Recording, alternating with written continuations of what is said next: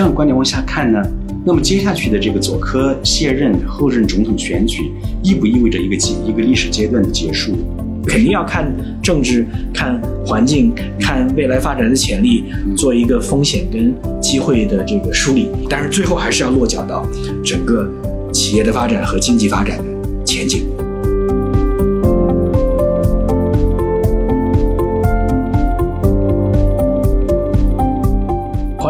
经济学人商论》的直播系列，我是《经济学人商论》的总编辑吴晨。我们今天也开启了一个新的系列，叫做中资企业的出海系列。我相信大家现在对于出海都特别关注。今年也可以讲说是一个重塑的时代，也就是全球供应链正在供应链重新塑造呢。一方面也是在地缘政治的这样的冲突过程当中，外资可能要选择更多的重新配置。供应链会希望有很多的制造业从中国迁移到海外去。当然，对于中资企业来讲，无论是他们不断的在供应链向上游价值链的高端去走，还是他们更好的利用全球的这个大的变局，他们也要主动出海。所以说，我觉得出海是一个非常重要的议题。那我们今天也特别高兴啊，请到了交大的高经学院的胡杰教授。那胡教授他也是。这个高金的一个新的机构啊，高金东南亚中心的执行主任啊，胡教授，我们来一起来聊一聊出海。不是有很多地方可以去，但是我们聚焦在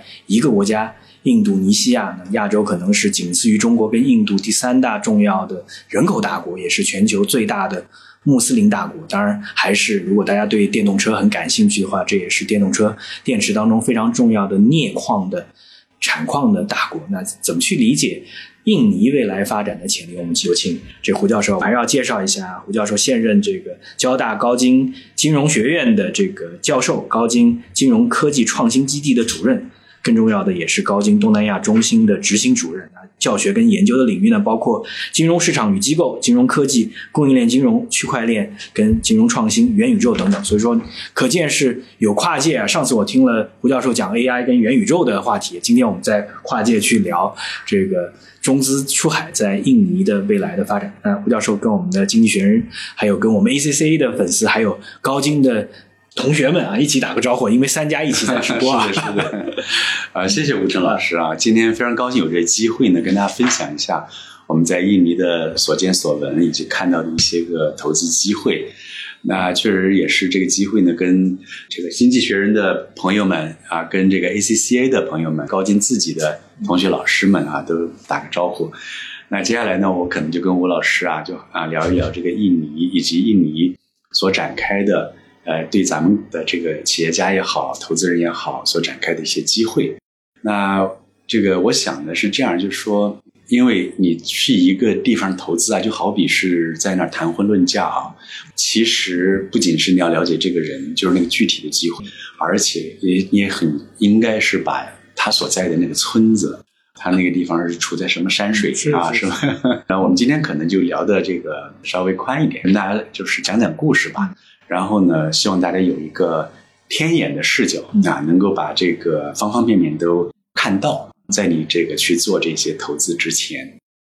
我们就这个开门见山吧。您对印尼的印象是什么？我觉得最近几年应该为了这个中心也去了好几次。我觉得看一个国家哈，它的机会的话，我们首先是要看它处在一个什么样的历史阶段。是，如果我们回顾自己的国家的历史，你会发现其实。当一个国家进入了一个新的发展阶段之后，机会也好，它会还是其他方面也好，都会发生一个天翻地覆的变化。所以，我们看印尼的时候，我认为首先不要去看一个具体的一个项目，当然那是最后一定要落地的。我看了一下那个数据啊，如果我们用这一个数据去看的话，就不妨说啊，印尼跟中国的这个落差，看差不多就是一个十三年。但不管怎么样呢，这种落差。如果就从经济发展的角度讲，其实特别适合咱们的企业家过去，因为你你可能先走了一步。你看啊，就是比如说我们的产品，其实我跟印尼的朋友聊天，他们就特别的羡慕。然后呢，看到中，嗯，他们也有些了解中国的这个就是基础设施嘛，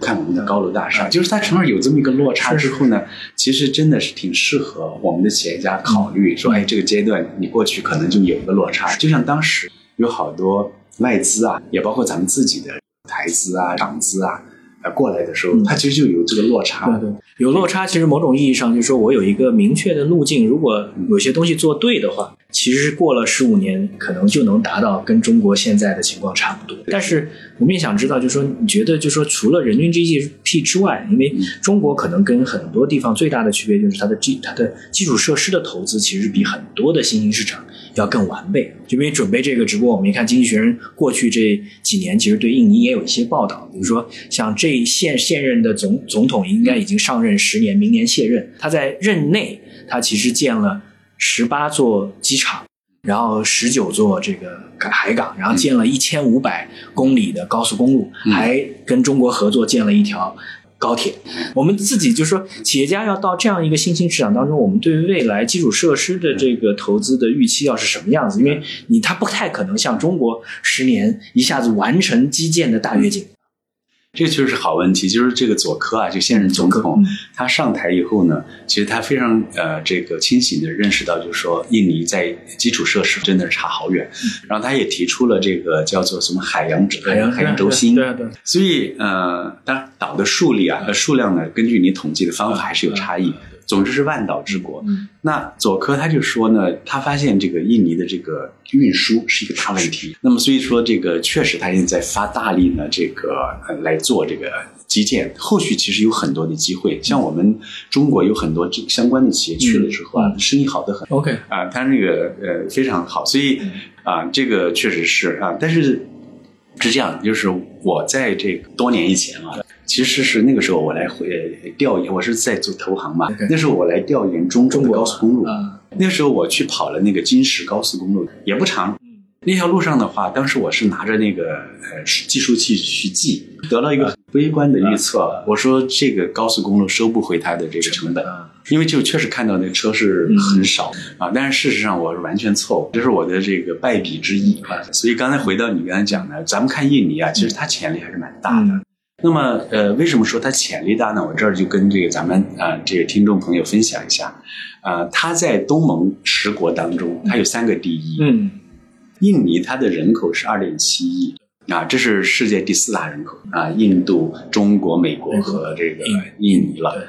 那顺便说一下，它也是某种意义上的优秀穆斯林的这榜样国家啊，有很多。它是在这个融合方面呢，相对是做的啊，最可能也是穆斯林比较温和派的啊。它所以这个就是世俗是是穆斯林国家啊。这块呢，待会儿我们可能还会回来聊啊。就是先说这个，就是它的这个潜力啊，这是第一大国的人口，而且还有一个啊，它的人口是年轻，它的话就是十五岁和。十五岁算一个档次，和十五岁到六十呃五岁算一个档次的话，这个加起来百分之七十的人口。但其实我们现在也比较关注，比如他的教育平均教育水平是什么？这个教育水平就是他一个痛点。痛点对对对。呃，也是人口不小的这个呃八八千万人，但是他每年的大学毕业生的人数其实是有限的。对。尤其是这个数理化的工程类的毕业生是有限的，所以这从这个角度就是他的瓶颈。印尼也有这个问题啊，但是他也顺带着提到说他们的职业培训，职业培训啊，这是这个是痛点，因为他们最近做过一个规划。他们就是在二零四五年的，这是他们建国一百年，这战略目标。他们希望呢，就是说能够变成世界第四大经济强国。嗯，但是也不是说听上去呃完全是说根本就够不着。他们也盘点过他们的自然资源以及投资的来源呐，等等等等方方面面吧，人口。但是他们就自己意识到一个重大的问题，就是说有一个短板，因为他现在很多劳工啊。他的这种基本的这个素质，他还是急需提高。所以说，这个也是，就如果我们做对比的话，因为大家都在做印度、印度尼西亚跟越南的对比，你制造业到底搬迁到哪儿？哎，但是好像印印尼在制造业的吸引力上没有那么强。然后它其实更更多的好像是开开矿、采矿业可能发展的，在过去几年是更快一些。那个一个数据啊。这个就是我跟那个咱们中国商会的会长，也是咱们中国银行在印尼分行的行长，嗯，啊，跟他聊，然后呢，他就说他接任这个银行大概五六年的时间，他接任的时候，中资企业在那开户大概七百户，啊，这个七百户是用了十五年的时间累积起来的，嗯，那么这五六年过去，现在有多少呢？从七百户变到了三千多户，所以就回到刚才你那问题，就是其实现在各种企业都缺了。啊，很多这个行业你要数下来的话，几乎都能举呃举出例子。也就是中国制造的确是开始在那边开荒拓土。中国制造还有中国的产品的产品输出。刚才不讲到吗？他们可喜欢中国的，就是电商在那儿的这个推广，其实也是电商前些日子是挺好的。但是最近是有一个呃一个算是小波折还是大波折，就是他不让直播带货了啊？为什么不让直播带货呢？因为直播带货，他觉得呢，就是说可能剥夺了更多的这种地面店的这种，他担心是去实向虚，他只是不让这些网红们直接带对带货啊。对，所以所以说，我觉得从这个角度也需要去理解，就是说，佐科的这个政府，它整个的对于经济的参与程度啊，这个参与有正向的，嗯比如说的政策的支持，有中性或者负面的，就是它有一些新的监管的措施。这些它到底这个政府我们怎么去理解？因为比如说我们以雅万高速高高铁为例啊，我们都把它视为是“一带一路”非常重要的一个成果。但是这个成果其实在推进的过程当中，还是面临很多的挑战的，就它比实际上的呃投入的时间要长。第二个，它也如果没有办法更好的，比如说形成网络，就是我只如果只建了一百五十公里嗯，那这个项目一定是亏钱的。但如果说它未来有持续的投资嗯，真的建立了小的网络，它才可能真正带来经济效果。所以这个时候就背后，呃，当然也包括说，它对于镍矿的开采，二二零年还是二一年开始说，我已经不再允许这个呃镍矿的直接直接出口了。啊，我需要说在产业链上往上走，你要开始在在我这儿来建电池厂。我觉得这些，呃，当然我从任何一个新兴市场的国家，它有很明确的产业政策，我觉得是对。但我们怎么去呃分析这样的产业政策？这个政策当中有什么机会，也有什么风险？当然，这个我认为就是左科他重视这个基础设施建设这件事儿哈，比如雅万铁路的这个引进，我觉得这个方向还是对的。方向是那具体到雅万铁路呢，有好多事儿可以聊。那么回应刚才你讲到的这个雅万铁路本身它的这个经济效益潜力来说呢，两方面，一方面它确实能带动整个地区的经济啊，呃项目本身能不能赚钱呢？这个它可能是个很重要的事儿。而且听说最近他还想把这个雅万铁路延伸到泗水，对啊，我觉得就是它只要延伸就不一样了。延伸到泗水可不得了，那个那好长啊。另外一点就是，呃，印尼是个巨大的这个国家，就是这个这个四五千公里的这么一个山，这么一个大的这个散落的这个岛。但是呢，我要讲的要点在哪呢？就是假它的最最那个爪哇岛大概只占它整个面积百分之十，可是占了它人口的百分之五十六。所以只要把爪哇岛真正开发起来，其实已经就这个是这也是一个一亿五千万人的这个国家了，对吧？对对对，所以这个爪哇岛呢，跟日本一类比啊，就明白了，嗯，它的人口密度比日本的人口密度还大。它的基础建设的潜力是很大的，道路也好，其实建筑也好，高铁路网络也好，都是呃至少差两代那种感觉。对，然后呢，你想想看，就是如果我们把印尼的其他部分暂时忘记，你就只看爪哇岛的话，其实它的人口密度是很大的，它的潜在经济效益是还是很大的。实际上，这个一万七千多个岛里面，只有六千个岛是有人住的啊。就回来再补两个比喻啊，就是还有一个就是它的 GDP 是东盟十国的第一。这个呃人均是新加坡啊，然后第二名是文莱对对对啊，对，所以它 GDP 第一，相对它占了这呃东盟的三分之一，所以它这个还是一个一个重量级的一个玩家。我正好讲到这里，您您也能不能帮我们科普一下？因为我们讲东盟，其实大家也比较没有概念。我们能把东盟看作一个市场吗？还是说几个重要不同市场的组合？哎那印尼在这个市场当中扮演是什么样的角色？这个好问题啊，就是首先东盟十国呢，就新马泰大家熟的啊，然后呢再加上这个印尼和越南，嗯这就五个了。这个东盟呢，呃，它是一个政治实体啊，这是一九六七年的时候呢，呃大家凑在一块儿说我们应该有一些共同的利益啊，共同的政治诉求，就形成东盟。哎，那么这个当然它的故事本身我们就不展开了。那么是这样，就是所以说你可以看到呢，他们这个呃相当的层分层。你比如同样的东西在新加坡可能就不一定很受欢迎，但是你放到这个印尼去，它肯定非常受欢迎。蜜雪冰城也开到了，哎呦，那一夜之间间开出来之后，嗯满大街全是。你想想看，它就是一个卖个什么冰棍儿、对卖雪糕的啊，，卖的可好了。因为那个地方啊是个赤道国家，所以那个吃冰棍儿是必须的。对很有意思。但是你说像这样一种，呃，还接近必需品和呃这个提升质量的这个商品之间的那个档次的东西啊，所以它其实差异就是，首先是从这个经济发展的这个呃时期来说，这个东盟几国是差别真的是很大的。第二个呢，就是各个国家的其实政治制度差别很大，对于这个就是它的这个政治体制。它的这个对经济发展的这个策略，然后它的资源禀赋，嗯，这个还有它的这个文化特征都有很大的差异。佐科在过去十年其实口碑还是不错，而且是改变了之前印尼的很多的。刻板印象当然一直是这个，比如说强人张当政，可能有很多军方参政，然后很多的权力交易。但佐科作为一个纯粹平民的孩子，能够荣登大宝，当然他也是带来了整个经济的发展，也帮呃印尼转向了更为这个民主的这个社会。但是现在到这个他要下台了，又又会你们还是会发现有一些小问题，比如他的儿子。这个当现在是副总统的候选人，而且为了让他儿子能当副选副总统呢，他儿子三十六岁，对吧？宪法原先是四十岁竞选总统或者副总统，那就为了他做了修改，说你这个只要之前当选过公职的人都有机会当副总统，而且宪法法院的大法官是他的，呃，就是孩子的叔叔是他自己的连襟，对吧？就是前面讲他很多好的，但是到后面你会发现，就可能在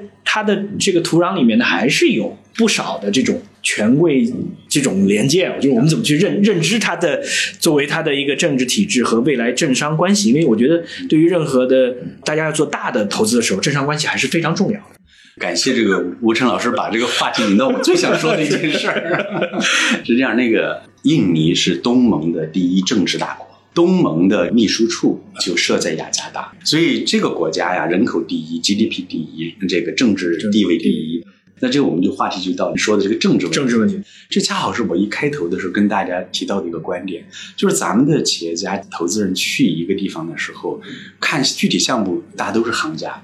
但是我认为呢，呃，当你去到一个陌生的地方做投资、做呃生产的时候，实际上是了解大背景，是就是说我们具体条件、嫁妆多少啊、财力多少，这个固然很重要啊。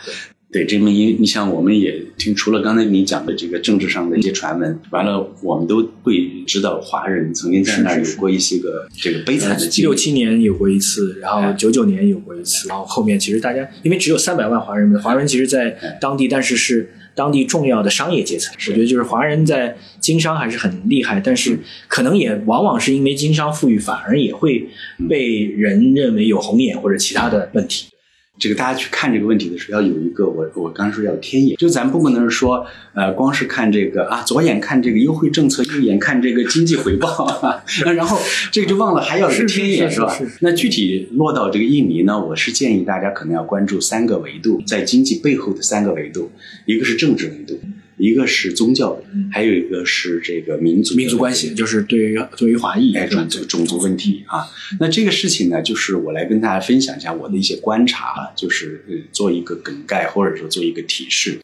实际上呢，这个印尼的这个建国以来，它大概经历了三个政治阶段。那么这三个政治阶段呢，都跟这个嗯它的这个转折点上都发生了悲剧。而这种悲剧呢，是政治。和种族和这个宗教综合在一起，形成一个社会悲剧。是是是，这个社会悲剧呢，给几乎整个这个国家所有的人都带来了这个巨大的创伤。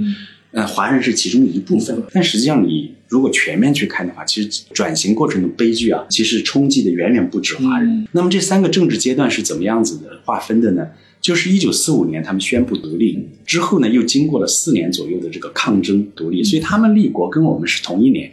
之后呢，就到一九六七年的这个是呃，就是第一个阶段。然后呢，六七年到一九九八年，或者说九九年吧。那么九九年到现在呢，是第三个阶段。那么这三个阶段大致的情况是什么样子呢？就是他们建国以后呢，苏加诺当政。苏加诺当政，他的这个执政理理念是什么呢？他叫这个呃 NASACOM 的三个主义的综合，或者叫平衡。它实际上，所以呢，它是一个，呃，一个它的意识形态或执政理念呢，是这么一个三个东西的一个一个综合。但事实上呢，效果不彰。这个不不彰的结果，就是在社会造成了很大的矛盾。有当时的这个左派啊，就是代表共产主义这样，然后这个宗教，呃，以及这个所谓民族主义呢，更多是军队。这三派之间啊，啊，实际上是有很大的张力。这个期间呢，他实行的这个经济政策呢。实际上是它政治政治上它是所谓的叫做指导环指导下的民主，接着就是经济上叫 guide，但是可能军方在这个过程当中势力越来越大，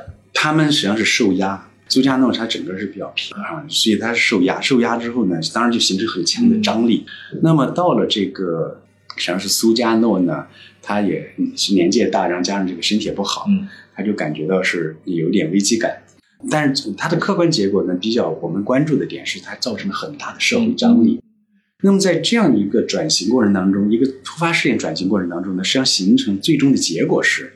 这个军人政府这一边，就是他后来就就彻底把苏加诺给就边缘化。但我们怎么去看苏哈托这三十几年到九八年？因为到九八年其实跨越了很多了，对啊，跨越了中国的改革开放，跨越了二亚也也因为可能是这个九七年的亚洲金融危机才会导致他的下台。那到九八年的时候，两千美元、三千美元嘛，是一个还是一个简单说呢，就是苏哈托这个三十二年在经济上是有很大的成就。是还是就有点像智利的这个呃，那么在这个我就是呃补充一下前面那个转折点的事儿。六五年的九三零事件，就九月三十号这个事件，就形成触发了后续的这个军人反弹，就这个时候就开启了对于左派的这个镇压。这个镇压，呃，说长就是持续了三十二年，说短持续了十年，再说短持续了两年。OK 到六七年，对对，六就是六五到六七，嗯这个签就整个这三十二年死了多少人呢？因为种种原因啊，呃，印尼当局呢是并不愿意特别面对这件事情，嗯所以有很多研究呢只能猜测。所以，但是呢，比较嗯，即便是最保守的估计，估计也是死了三五十万人。那么，在被杀死的、被监禁的、被这个流放迫害的等等这些人是什么人呢？主要就是刚才我讲的这个左派的，哎，就是左派吧。那么，由于这个刚才讲的这个历史的这个数据呢，其实不好查，所以我看到这很多之后，我综合下来看，所以现在大概的范围是在两千到五千人。但是华人在被迫害的期间呢，很多人就逃离了这个印度，所以由这个由于这种迫害导致的逃离的话，数以万人。当年在文革期间，其实从印尼回来的华侨是特别多的。对的，对的。但是如果我们去看它整个社会变转型呢，其实它是个更大的悲剧。我觉得这个也很重要，就是真正你要到一个市场想做深耕的话，它的最起码过去一百年的历史，你还是要有很深入的了解。所以那个呃，回到说经济呢，就是第一个阶段经济其实是乏善可陈啊。那么到了这个苏哈托上台之后，政治上我们就是没有世界上没有哪个国家的人对他这段政治是有这个，但是经济上是有经济上的。他当时是引入叫伯克利黑手党。有点像这个智利的这个芝加哥男孩那种感觉，哎，它是全盘的采用了这个市场经济，那，自由化，呃，这个应该客观点，这三十二年呢是印尼经济呢就是打下一个良好基础的三十二年。但是呢，它这个在经济层面，它有一个问题，跟政治问题是搅在一起的，贪腐极其严重。这个而且权贵资本主义，就苏哈托自己家族也是，哦呦，那是对吧？一度 一一度被评为全世界首富。所以呢，他也留下了很多的问题。那么话说，就到了九八年，九八年一个是金融危机外面不好，第二个呢，由于他这个极度的这个贫富悬殊，而且呢，他在这个精英集团里面呢也是分赃不匀，所以最后呢，他慢慢也失去了这个很多过去支持他的集团的支持，所以在那个金融危机内外交困之下，他就被迫下台了。但他在被迫下台这个的挣扎的期间。让他就动用他在军军队残存的力量，嗯，就是有意的制造动乱。对，就是其实有一点把这个转嫁出去，对，把矛盾转嫁出去。他就希望能够通过这种混乱的制造呢，给予他进行，比如说更严苛的军管呐、啊、镇压的这个口实。那其实从苏哈托的某种意义上来讲，他是混乱起到混乱中。那么这个呢，就是这么一个不堪的这么一个经历。那那就是说，如果从现在衡量，就是说，你觉得印尼在过去二十多年的民主转型，九八年应该说就开启了这个印尼走上这个民主化一个比较正常的国家这么一个新阶段啊，这还是蛮蛮重要的。那么这个他黯然下台以后呢，按这个程序，就他的当时的副总统。啊，这个哈比比接啊，接任啊，对，接任一年就开启了这个选举啊，这个选举呢，就当他就走就走人了啊。选举上来的是那个呃瓦西德，瓦西德的副副手呢是这个当年苏加诺的女儿，就是 家族还是有影子在的。对对，他这个作为政治精英，对对。然后这这这这上来，然后上来之后呢，呃，后来就是这个梅梅加瓦利这个，因为瓦西德当时在政治斗争当中出了一些问题，就很快呢就在。这个零一年又就辞职了哈，被迫辞职，然后他就梅加瓦蒂接任，接任之后就是苏哈托的女儿，女儿对，然后接任之后，他这个呃再选举他也选上了，然后嗯之后就是那个苏西诺，苏西诺也是在那个梅加瓦蒂这个接任之后呢，实际上他们就是嗯，就做了一个重大的改革。重大改革就是第一个是直选，间接民主就更容易让精英上位，那就容易这个操纵嘛。然后呢，这个是这个大概是呃零一还是零二年的时候，差不多那个时候就把这个制度改了。那么就这样的直选加任期两届，那么到零四年呢，就第一次就是直选啊，这就是那个苏西诺上台。所以说，其实某种意义上来讲，很多国家。它真正的民主化转型也是很近的这个故事，对吧？就是你从这个角度，就是说你我的制度建设，就是你到底怎么选是更更公平的，对，有没有限任期限制，对吧？这些其实都是蛮重要的。那么完，我们先说他政治上这个变化哈，然后后来就是左科，他做那个苏西诺做了这个五年之后就左科啊，左科这个左科上了，做完零九年上上了之后，零一四年又重选，这个现在就是到。总共呢，在这个这个新阶段呢，总之就是经历了五位佐科，对对对，啊，五位佐科是最新的，但是也是执政最长的。这个这个人呢，是我们从正面看他有很多优点，但这次这个动作确实有争议的。回来先说一下这个第三阶段整个这个政经济形势，呃，他整个这个呢就进入一个各方面的和解的过程，包括说你像呃瓦希德上台之后，零零年他这个恢复了禁止了三十二年的华语教育，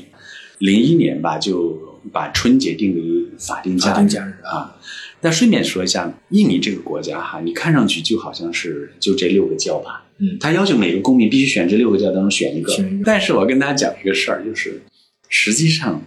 印尼的这个地方的这个这种 local 的这种这个教啊，就是那种。这个宗教就是那种比较原始的宗教，还非常的盛行。好多人声称他是这个教那个教的，其实你到他家里去看，但是某某种意义上就是印就是印尼和马来西亚，它也是这个伊斯兰不断伊斯兰不断传播才影响到的国家。说到这儿，我补一句，就是它这个大家这个国家的最早的有记录的现代能源，大概公元前四百年。这个爪哇人啊，一百九十万年以前我挖到过骨头。四百年前是有记录了，然后最早的文明的活动就是跟中国和印度的商贸来往。这个，然后所以它第一个国家呢，我们知道的是个佛教国家，在苏门答腊。然后随后大概搞了呃，搞了这个这个两三百年之后呢，又被这个印度教的一个这个国家又去就把它灭了。那时候又搞了一个。半灭吧，就是慢慢消亡了。后来这个印度教国家呢，就是，然后后来到到七世纪开始，呃，这个很多的这个伊斯兰的影响就来了。然后随后就是伊斯兰的这个教的这个兴盛。所以说，它其实本土有很多本土人，但是它其实不断的受到外来文化的影响。这些宗教都是外来文化，而且这个外来文化都是通过贸易才来的。然后华人其实也很早就参与到这样的贸易当中去。啊，相当早，就是现在我们就说嘛，历史最早的有记录的文明活动就是跟印度人、跟中国人的。对对对，我们怎么去理解？就刚才讲了它的这个历史也是政治。等会儿我还想再问一个问题，这个问题就是它的贫富差距有多大？就是我怎么去看这个市场？就是它的可能精英或者是中高层，他可能收入是什么样子？然后普通老百姓他能可支付的收入什么样？因为这对于企业去做一个判断还是蛮重要的。他呢，就是有有嗯，他的首付多少钱呢？大概是身价是一百五十亿美元左右。前二十个首富里面，呢是华人占了一半以上。就华人在这个商业精英还是很占比。这个他是这样，就是华人呢，呃，和印度人呢，是他被他们就历史里面就称作外来人，然后又叫本本土人 （indigenous people），那是占大多数。本土人的很多文化就是他们自己 local。但但本土人的，比如说，如果把这个上面的。去掉去掉的话，本土人收入大概对是在是一个什么样水平？蛮低的啊，蛮低的。那个数字我都忘了，但是呢，我的这个朋友跟我说，他说你看印尼有三个层次的社会哦，四个层次的社会。呃，第一个呢，他就说你在雅加达看见这些人，然后第二个你往雅加达郊区一开，就是工业社会的啊，工业社会还是有工厂，就制造业对工人 OK，然后再开出去就是农业社会。然后再开到这个其他岛上呢，就是原始社会了，就是发展极度不均衡，对，极度不均衡。那我们我们如果说这个企业家到印尼如果做制造，我是应该关注哪些东西？如果说我想在印尼打开市场卖销售，呃，是的，就是说，嗯，这样就是，虽然我刚刚讲的极度不平衡哈，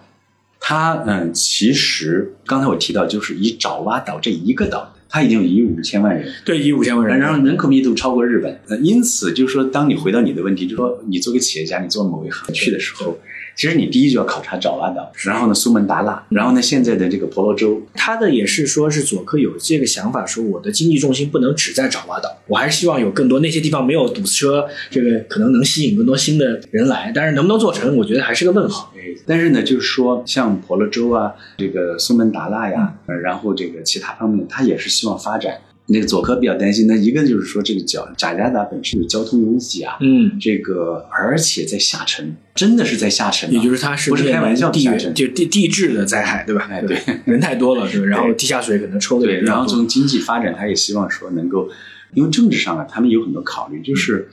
爪哇呢是他爪哇人，他这个爪哇人不是个种族啊，地域加种族的一个成成分在里头，因为爪哇爪哇人是在印尼种族里面占百分之四十，是个最大的族。他为了就是不要在政治上给其他种族一种印象，好像这是个爪哇人的国家，所以经济呢，它发展，它就说，哎，我们啊，就是我是我把经济重心放到其他地方，也是可能是某种意义上要增加这个万岛之国的粘性。我这边补一个，就是啊这件事情是印尼人念兹在兹的一个特别重大的事情，因为它一万七千个岛，你知道它有多少种族吗？嗯然后你知道它有多少种语言吗嗯？呃，七百种语言。这样一个国家，当初它跨度四千多公里对，一万七千多个岛，这个信仰不同，文化不同，语言不同，种族不同，你说怎么样把它变成一个国家？最后他们终于找啊找，找到了一个共同的特征，能够把这个变成，以至于他们可以把这一万七千多个岛称为一个国家。那也就是说，其实就是历史上偶然发生的事。对，因为就是这个荷兰人在后期有点良心，发现呢，他就是搞了一个所谓有伦理的这个统治，于是乎就搞了教育，办了医院。那么这教育之后呢，就教育出了一批有民族主义倾向的人，嗯像苏加诺。但反过来说，这个巴布亚新几内亚这个就是在东边的那个岛，就是离它苏门答腊大概有四千公里的。那这两边简直风马牛不相及，人种不一样，文化不一样，宗教不一样，这个简直就是沾不到一起的东西。然后这个，但是咱们就统在一个国家，为什么都是荷兰人？所以，呃，其实这个呢是这样来的。他当时为了统一这个国家的话，就是语言都不敢用这个爪这个爪哇语，用的是那个他根据马来语呢改吧改吧，阿萨，应该是说跟荷兰语、跟英语、跟马来语这个都有主要以马来语马来语为主，啊对吧？然后呢，因为当时有很多外面的人去这个地方做生意的时候呢，他要抄一种跨岛都能懂的语言，所以他这个语言在曾经被称作 money language。就是当然这样的一个语言也是有助于它这个国家融合，然后也有助于经济融合。哎因为时间关系，我想还是请您这个聊一聊，就是怎么去看当下的政商关系，因为这个还是很关键，对于大家去做一个中期的判断，对吧？就我现在去了，肯定要去对未来的五年，如果新的总统是副总统是他儿子，那未来五年是不是有政策的延续性？某种意义上还是会对原有就是说进步了好几步的这个呃政治制度呢有一定的小的退步啊。我们怎么去看这个小？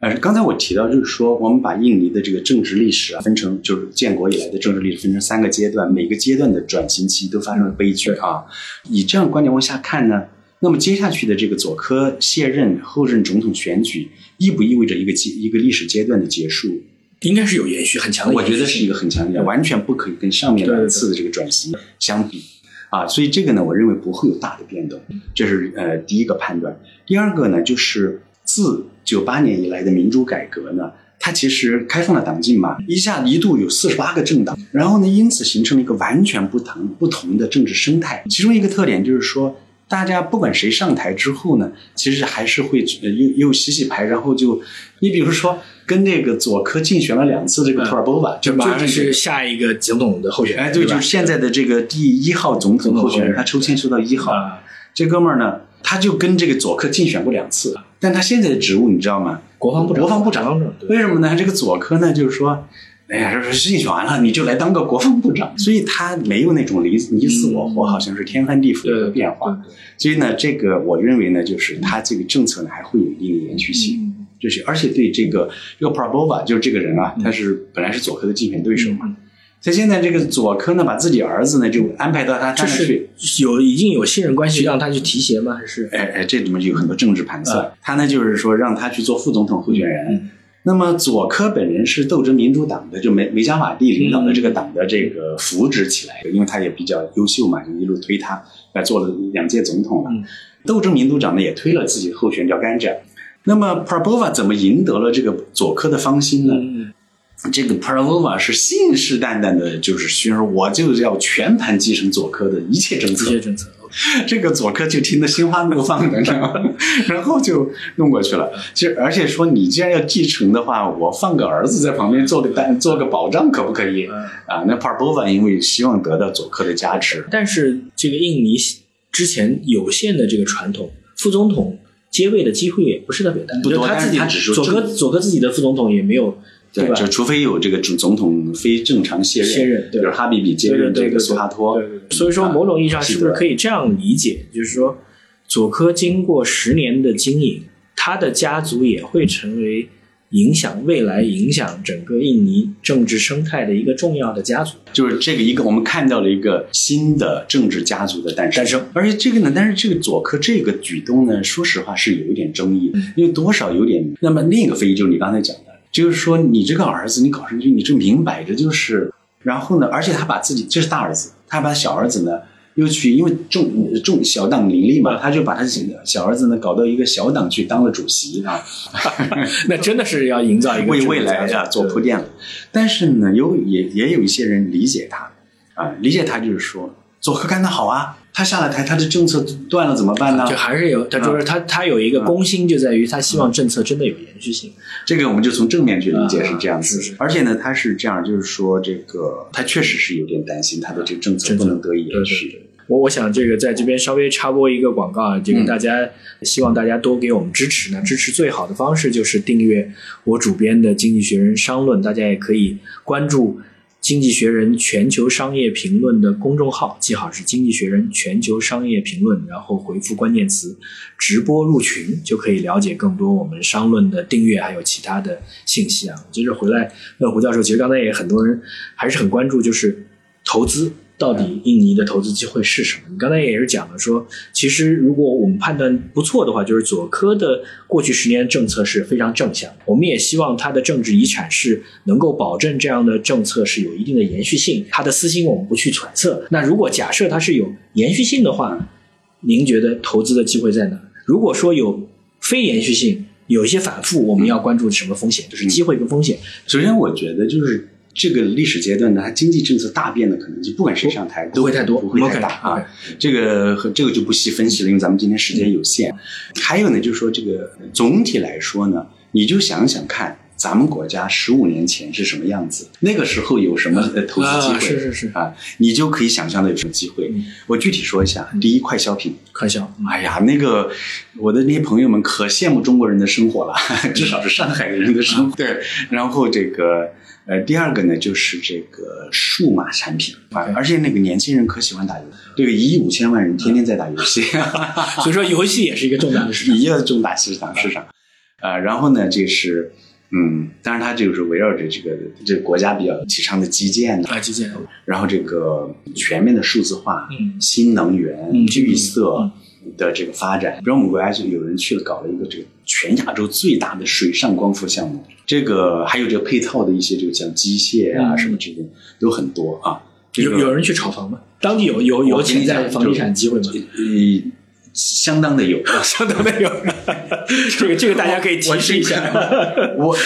这个房子现在，我那有个朋友跟我说，他说：“他说教授，你知道吗？我那时候就是就是人家跟我说，这个有块地就买了，他是当地的啊，他已经这个在当地彻生根了啊。当然当然就花了五十万人民币。但你知道现在这块地值多少钱吗？”他就是说，他只翻了一百倍，而且我他有一天经经过一个地方，他说：“哎，这个地方是那个那个某某中国挺大的一个，我们就不说名了啊。”这个他说这个就是他买的。然后我说：“诶，看上去怎么好像挺没没个动静？”他说他自己在国内那个，对，是那个实际上呢，就是这说到这个机会呢。哎，首先我觉得你刚才那个《经济学人》，我补两句，这是我最喜欢读的杂志。谢谢谢谢。对我们高金同学啊，我我强烈推荐呃咱们高金同学。哎，你们有学生版是吧？有学生版，就是我们这这这广告一下，就学生版，只要是呃在校的，不管是大学生还是研究生还是 MBA，哎，现在都是一九八，哎，太好了，对，这个就非常值啊，真的是那个少吃一顿那个救下来了，对对对 对。然后我们呢，我我们是准备高金是准备带呃这些中国有兴趣去印尼看的企业家，嗯啊，我们去那边去实际的实际看一看，对，我们跟当地的政府关系非常好。呃，我们呃我们会在那儿呃搞一个合作点，但同时我们还有自己独立的中心啊，就在在 CBD 搞一个中心。哎，对，我们在那儿有自己的这个办公室，嗯就是我们是高金是准备扎根印尼了啊，是是是对对对。是，是看好二零四五年印尼成为全球第四大 经济体。对，我们想去沾光。对对对对，当然这个不容易啊，进前十应该是没问题。啊，对，但那个是这样，就是我我想起康师傅的例子。嗯其实康师傅当年来从台湾来大陆之前，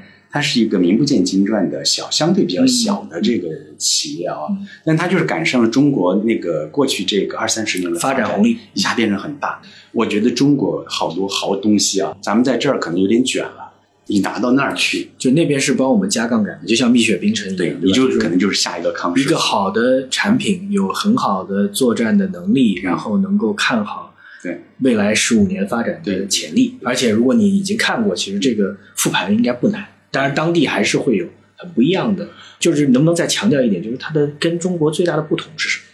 这个其实经济上的话，就很多规律是相通的啊。我觉得最主要的是说，你作为异乡人去哈，其实这个就是怎么样丝滑的进入啊，嗯这个恐怕是最难的部分。那是要依赖当地的华人社群是很方便吗？还是要找到当地的本地的本土伙呃合作伙伴？我觉得都非常重要。嗯当地华人肯定就是接接触起来交流起来更对，但是我觉得真正去的人一定要融入当地。嗯，就是不只是融入到华人，对我这个顺便提一句啊，就是我们最近准备搞一个 ESG 研究、啊，呃，就是关于中资企业到了印尼之后，他们在 ESG 方面做的怎么样？这个可能听众我不知道对这个词儿熟不熟，解释一下。一就是在这个环境、环境对呃社会责任对和这个公司治理。治理。那为什么我要做这件事呢？是因为我去了以后，我们的商会会长跟我说，他教授啊，我有个忧虑，我说希望你能帮助提升咱们中资企业家的这个、这个方面的意识，嗯。因为不管是环境保护，嗯。还是当地的雇佣，嗯，还是这个呃中高管的这个对对对对本地化，对对对，结果我接下来我去跟这个印尼的，比如说副外长啊、总统竞选办公室的主任呐、嗯。还有这个，比如他们的前央行行长，嗯。他就说，就就他说中国和印尼啊，这个关系呢，现在三个层面，啊、叫 G to G，就是政府对政府 （government to government）、嗯。非常好。印尼总体是进入这个民主化阶段之后，对中国是一个亲华政策，是是是，在美国和中国之间，它也是一个平衡政策。对，那么在这个他说 B to B 呢非常热，它可是 P to P 就比较差呀，人人到人 people to people 啊。啊，它是这个民间外交差一点，这个人民之间的要交民间外交意思就是说，其实商业还没有完全接地气到那儿，然后商业自己还很多时候对于当地雇佣、本地化和环保的这些要求可能不是那么在意。对，有一些做的不太对。你比如说这个当地雇佣，因为他可能我跟中资企业聊，他们有苦衷，这个劳工的这个素质技能啊工作的这种文化呀、嗯什么，它还是有差异哈。所以这个呢有苦衷，可是呢，确实对方也提出说你要尽量多雇佣当地人，这是第一个。第二个呢，就是说。嗯，就是这个环保啊，一特别早期去的有一些这个矿业啊，嗯这方做差一些，嗯，但咱们改进也更快。对，还有一个就是中高管的啊，这个本地化，也就是至少要培养他们。我这个跟咱们的这个中国企业家说一个事儿，真事儿，就是那中有一次这个印尼的这个相当于咱们相当于国会那样的，就就叫中资企业去做一个听证，结果呢，中资企业的这个老总呢，就是说的是英文，然后那个就被就问了，说你为什么说英文啊？你为什么不说印尼语啊？他说：“你们公司难道找不出一个说印尼语的高管吗？” 嗯，所以我准备做一个这方面研究之后呢，提些建议。实际上就是回应你刚才的问题，就是咱们企业去，我觉得咱们企业非常有经验，嗯这三四十年发展了，嗯也团锻炼出一批非常优秀的企业家。是，但是当你到印尼这样的国家去的时候呢，我觉得 ESG 的问题是一个非常重要的问题，而且是一个如果处理不好，是一个潜在的风险问题。而这 AI 设计的其实最根本的是你怎么去融入当地社会和本地化，对的，然后合规，然后尽量用稍微更高的要求来要求自己。我觉得这个也是都很像那个我们也有做的不错的企业，像呃青山集团，呃他去的比较早啊，他现在的话就是方方面面都比较呃做的这个就是很很好，就是像这个产业园区的开发呀、配套医院、教嗯这个嗯学校，然后这个环保方面也比较在意。然后这个他们有很多细节，他们的高管跟我说，就是这个这个信封啊，啊不是这个信签啊嗯，他说我们以前刚来的时候呢，这个中文斗大的字儿底下写着英文，现在不，前面斗大的字都是这个印尼文，对印尼文对然后底下一小横字英文，对中文就算了。最后，就像您再帮我们对比一下，就是说印尼、越南跟印度，因为这这三个都是相对比较火的，而且就是越南可能是制造也比较大，但是印度有很多中印之间的挑战，对商务商业上也有很多挑战。那印印印尼也会有。那除了这个之外，如果说企业家现在在做选择，说我可能要出海，嗯对吧？可能两两两类嘛，一个是我的我的制造肯定是要在在别的地方建立制造基地啊，我这三个国家应该怎么选？第二个，我可能是不想在国内卷啊，或者说我想到海外去开拓新的产品的市场，这三个国家怎么选？三个国家各有所长吧，就是根据你自己的行业和公司，可能三个国家都可以考虑。不过呢，就是我先说这个印度，印度其实现在在整体的这个国家战略上讲，跟中国的一个契合度啊，有点是要渐行渐远的呃它感觉。是。而且它是一个国策，它不是说我们中间产生合作当中产生了摩擦，嗯我感觉它是有点就是有意的要拉开嗯距离啊、啊，这个所以这是印度啊，我就简单说，当然再说细了就多了哈。越南呢，我觉得不错，但是越南的呃跟印尼的差别在哪儿呢？就是它自身的市场是比较有限的，八千万人的市场，，它是当然也不小了哈。另外一个呢，就是这个呃越南本身离我们比较近啊，它现在劳工成本各个方面啊，这个地价什么的上的也蛮快，就是它比印尼要贵，哎要贵要贵。OK，啊，所以说这个也上的蛮快的，所以这个但是也是很不错的地方，它毕竟这也是个优势，是吧是是是对。那但是它自身的市场要差一些。然后印尼呢，就是说，嗯，它呢就是的优势呢，刚才已经讲了不少了，嗯我不重复。但是它缺点呢，就是离我们太远。然后另外也就五个小时啊，啊，五个小时飞机要五个小时小时。对，它还有一个这个劣势，就是大家了解的太少，哎，真了解太少。所以这也是我们今天今天要做 的，对对对对对，我觉得其实正好这个做一个简单的结尾，因为很高兴胡杰老师跟我们分享这个花了很多精力把印尼的历史，尤其是从四五年立国之后的历史几几段历史，然后它的政治制度的变迁，当下的整个政治的生态跟环境嗯都做了很好的梳理。这其实对我们来讲，我也只去过一次，所以说对当地其实很难这个浮光掠影去看一下，很难对它有深入的理解。然后其实胡老师也讲了，呃，高金是准备在雅加达扎根的，因为觉得那是一个未来有潜力的。开篇也讲了，印尼是有机会，但是我们觉得机会也这个只能讲有机会，在四五四五年，也许它能成为全球前五的经济体，因为它毕竟是世界上第四大的人口大国，现在也是。呃，五千万五千人民币人呃美美金的人均 GDP 啊，这都是很有意思的，而且非常重要。我觉得这也是我们今天在聊的过程、对谈过程当中特别重要，就是我们在进入一个新的市场之后，我们要做什么样的准备？我要有什么样的思维框架？这个思维框架就是它是十五年前的中国，那这是一个非常重要的思维框架。第二个，它对于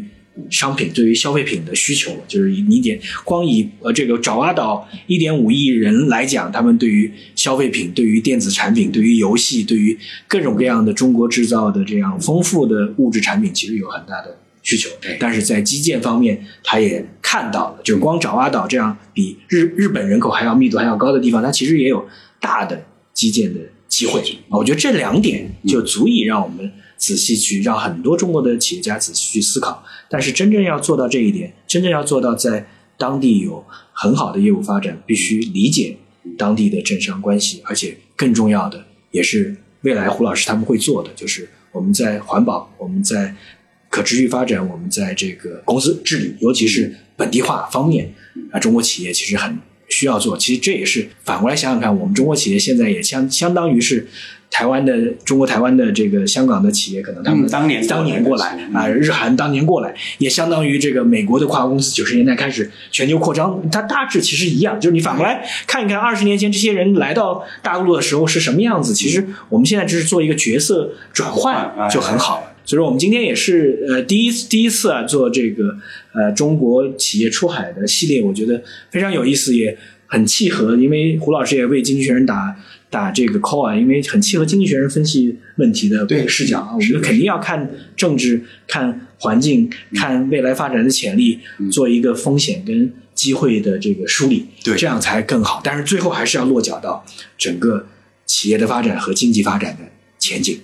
好，那我们还是再次感谢胡教授这次做客我们《经济学人商论》的对话系列啊。我们希望未来胡教授有任何的新的这个发展，当然不不限于印尼啊，不限于出海啊，我们可以多交流。哎，是的，其实我们是整个这个出海的事都要做，像像越南呐、马来西亚呀。那些东盟其他东盟，对对对对对，所以这是我们高精啊，这个进一步国际化的一个又一个起点啊，新起点。就我们其实后面还有很多国际化的项目，希望大家持续关注我们。好，我们今天就到这儿，嗯，谢谢大家，谢谢谢谢。